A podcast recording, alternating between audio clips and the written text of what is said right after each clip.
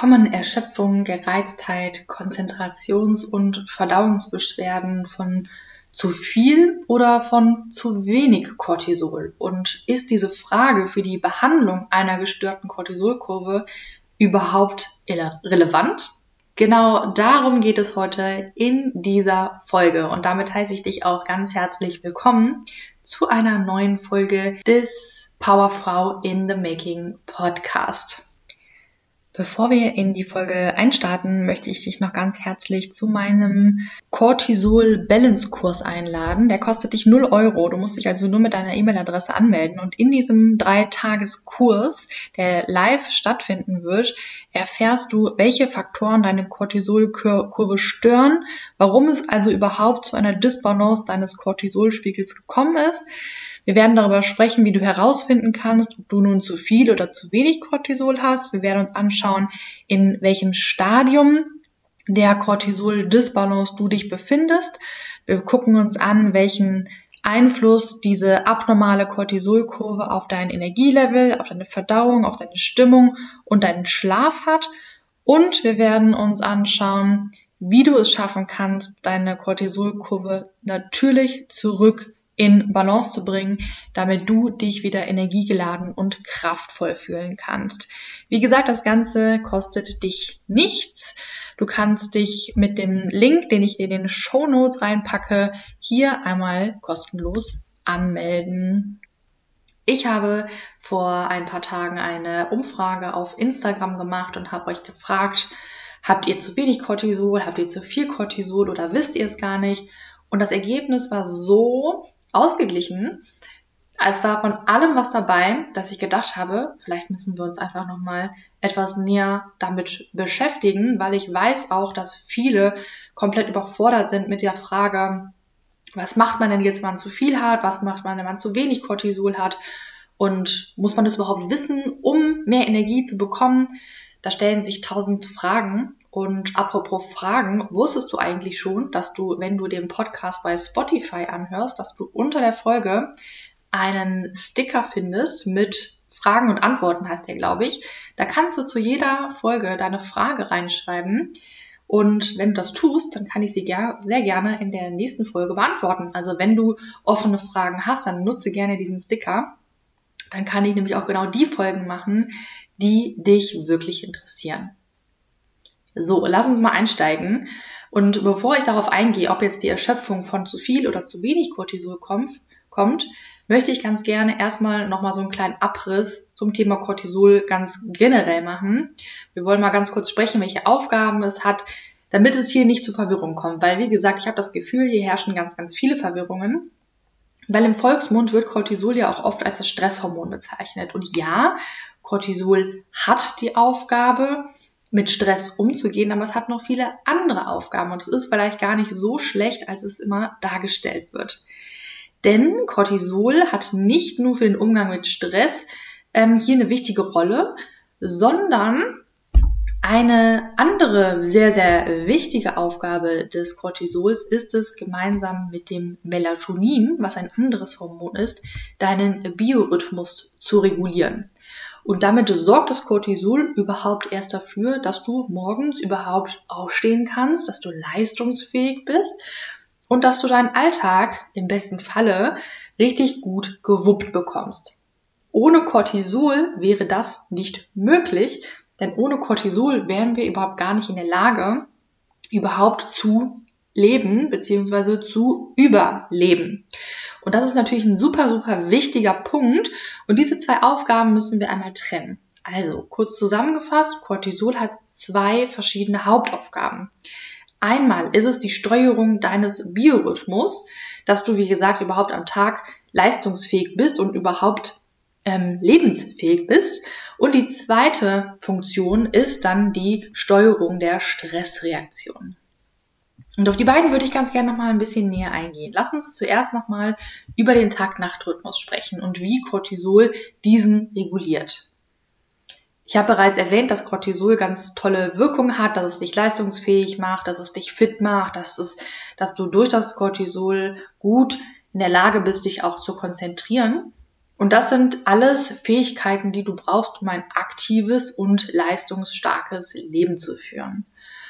Um das zu gewährleisten, schütten deine Nebenniere jetzt mal ganz unabhängig von Stress natürlicherweise zwischen 6 und 8 Uhr morgens die größte Menge Cortisol aus, dass du morgens also aufwachst, dass du gut in den Tag starten kannst, dass du dich fit fühlst. Und im Tagesverlauf nimmt dann die Menge des Cortisolspiegels immer weiter ab. Und am Abend, so ungefähr zwischen 18 und 20 Uhr, erreicht Cortisol dann im besten Falle, wenn alles normal funktioniert, den niedrigsten Punkt. Und das ist auch gut so, weil am Abend wollen wir ja nicht aufgepusht sein und super fit ähm, und wach, sondern am Abend wollen wir eher entspannen, ruhiger werden, damit man dann auch gut und erholsam schlafen kann. Und wenn das so ist und das wirklich tatsächlich so funktioniert, dass Cortisol dann am Abend den niedrigsten Punkt erreicht, dann kann auch erst das Hormon Melatonin ausgeschüttet werden. Das kann nämlich nicht ausgeschüttet werden, wenn Cortisol am Abend immer noch zu hoch ist. Und Melatonin ist auch bekannt als das Schlafhormon, denn es hat unter anderem die Wirkung, dass man entspannter wird, dass der Körper sich regenerieren kann und dass man halt auch gut ein als auch durchschlafen kann, dass du auch einen erholsamen Schlaf hast. Also können wir hier, wie gesagt, nochmal festhalten, Cortisol hat neben der Rolle als Stresshormon ganz unabhängig davon auch die Wirkung, dass es zusammen mit dem Melatonin deinen Tag-Nacht-Rhythmus oder auch deinen Biorhythmus reguliert. Und das ist super, super, super wichtig. Neben dieser rhythmischen Ausschüttung im Tagesverlauf wird aber jetzt auch Cortisol bei Stress ausgeschüttet.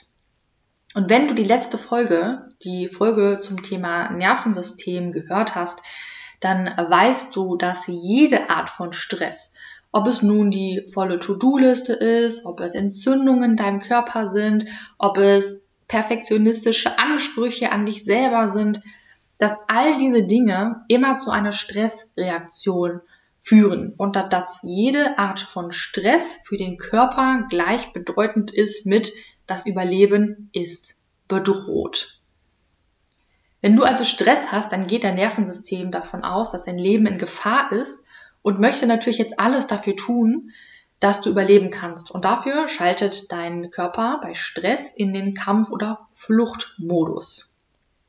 Und egal, ob du jetzt kämpfen oder flüchten musst, du brauchst Energie. Energie ist hier so ein bisschen das Zauberwörtchen. Um diese Energie bereitzustellen in dieser Stresssituation, schütten deine Nebennieren jetzt Cortisol aus. Unter anderem. Da passiert noch ganz viel anderes, aber wir konzentrieren uns jetzt mal hier auf das Cortisol.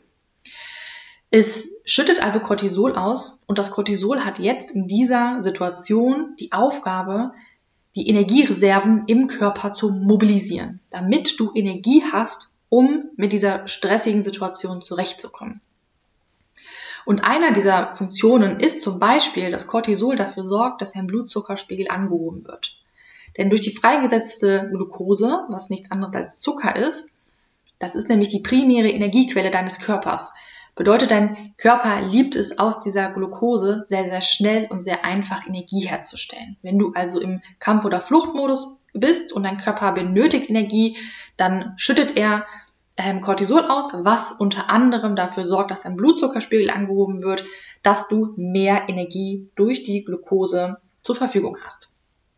Eine andere Wirkung, die das Cortisol zum Beispiel auch hat, ist, dass die gespeicherte Glucose, die in deiner Muskulatur und in der Leber gespeichert wird für in Anführungszeichen schlechte Zeiten, dass die jetzt auch wieder umgewandelt werden ähm, in Glucose, dass dann der Körper hier auch wieder Energie rausziehen kann. Du siehst also, der Körper setzt ganz viele Prozesse in Gang, dass du mehr Energie zur Verfügung hast, um diese stressige Situation zu meistern. Weitere Wirkungen von dem Cortisol sind, wenn das halt in dieser kurzfristigen Phase ist, dass es entzündungshemmend wirkt, dass man einen gesteigerten Fokus, gesteigerte Konzentrationsfähigkeit hat und dass man auch einfach belastbarer ist als normal.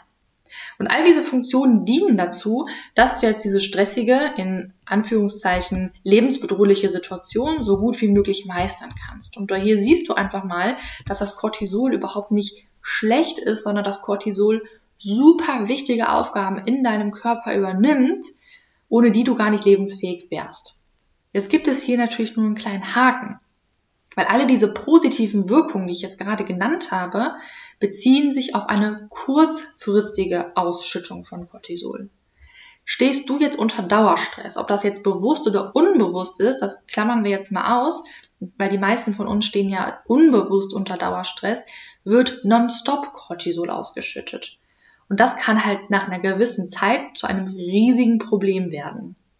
Denn durch diese Dauerausschüttung von Cortisol kommt es zu verschiedensten Symptomen. Es kann zur Schlafstörung kommen, Einschlafstörung als auch Durchschlafstörung.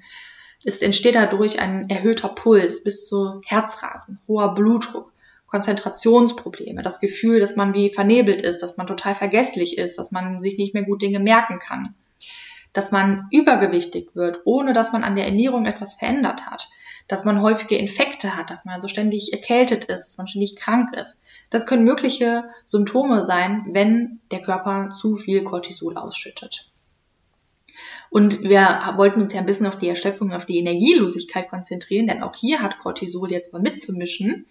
Denn oftmals kommt es, wenn zu viel Cortisol ausgeschüttet wird, zu einer Energielosigkeit und einer Erschöpfung mit einer gleichzeitigen inneren Unruhe. Dass man also innerlich irgendwie total nervös und angespannt ist, aber trotzdem sich erschöpft fühlt und nicht wirklich in die Umsetzung kommt. Dass man also ja nicht, nicht wirklich leistungsfähig ist, dass man erschöpft, zu erschöpft ist, um leistungsfähig zu sein, dass man aber auch innerlich mega nervös und unruhig ist und halt wie gesagt manchmal mit Herzrasen zu tun hat, Herzrhythmusstörungen und so weiter. Und vielleicht kennst du das Gefühl, dass man irgendwie total müde und erschöpft ist, aber trotzdem innerlich nicht so wirklich zur Ruhe kommt und dass man auch nicht richtig gut schlafen kann, obwohl man ja so erschöpft ist. Und das spricht oftmals für einen Cortisolüberschuss. Jetzt kann aber auch ein Cortisolmangel zur Erschöpfung führen. Ein Cortisolmangel kommt auf jeden Fall seltener vor als ein Cortisolüberschuss. Und die häufigsten Ursachen für einen Cortisolmangel sind Erkrankungen der Nebennierenrinde zum Beispiel, können aber auch Erkrankungen der Hypophyse sein, das ist ein Teil des Gehirns. Und ein Cortisolmangel kann auch manchmal durch die Einnahme verschiedenster Medikamente hervorgerufen werden. Ein Cortisolmangel führt ebenfalls zu einer enormen Erschöpfung und weitere Symptome eines Cortisolmangels sind ein niedriger Blutdruck, starkes Schwindelgefühl, unter einem Cortisolmangel kommt es eher zu einem Gewichtsverlust. Auch hier, ohne dass man wirklich was an der Ernährung verändert hat. Und es kann sogar so weit gehen, dass man sich so schwach fühlt, dass man vom Kreislauf her ähm, so runtergefahren ist, dass man kaum noch aufstehen kann, dass man teilweise sogar bettlägerisch ist. Das kann alles durch einen zu niedrigen Cortisolspiegel entstehen. Und Achtung, hier ist ein starker Cortisolmangel, der wirklich krankhaft ist das ist auch der sogenannte Morbus Edison, der muss unbedingt ärztlich behandelt werden. Das ist nämlich ein ganz, ganz wichtiger Punkt. Das muss man auf jeden Fall abklären lassen. Du siehst, ah, du kannst sowohl von zu viel Cortisol als auch von zu wenig Cortisol erschöpft und energielos sein. Wenn man es jetzt ganz genau wissen will, ob man jetzt zu viel oder zu wenig Cortisol hat, dann kann man das zum Beispiel durch einen Cortisol-Speicheltest herausfinden.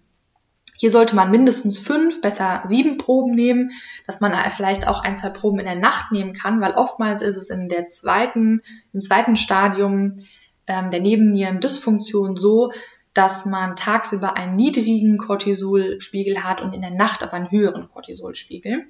Es macht also Sinn, hier nicht nur ein oder zwei Proben zu nehmen, sondern auf jeden Fall mindestens fünf, im besten Falle auch noch in der Nacht ein bis zwei Proben. Kleiner Spoiler Alert, darum werden wir jetzt die nächsten Folgen noch sprechen. Für die Behandlung, also ich spreche jetzt nicht von einem krankhaften Cortisol-Ungleichgewicht, ich spreche jetzt nicht von Morbus Edison oder sowas, sondern ich spreche jetzt von so einer funktionellen Einschränkung. Ähm, ist es übrigens egal, ob dein Cortisol zu hoch oder zu niedrig ist. Du kannst mit den gleichen Veränderung deines Lebensstils sowohl einen Cortisolmangel als auch einen Cortisolüberschuss in den Griff bekommen. Aber wie versprochen, dazu werden wir in den nächsten Folgen noch ein bisschen mehr ähm, sprechen.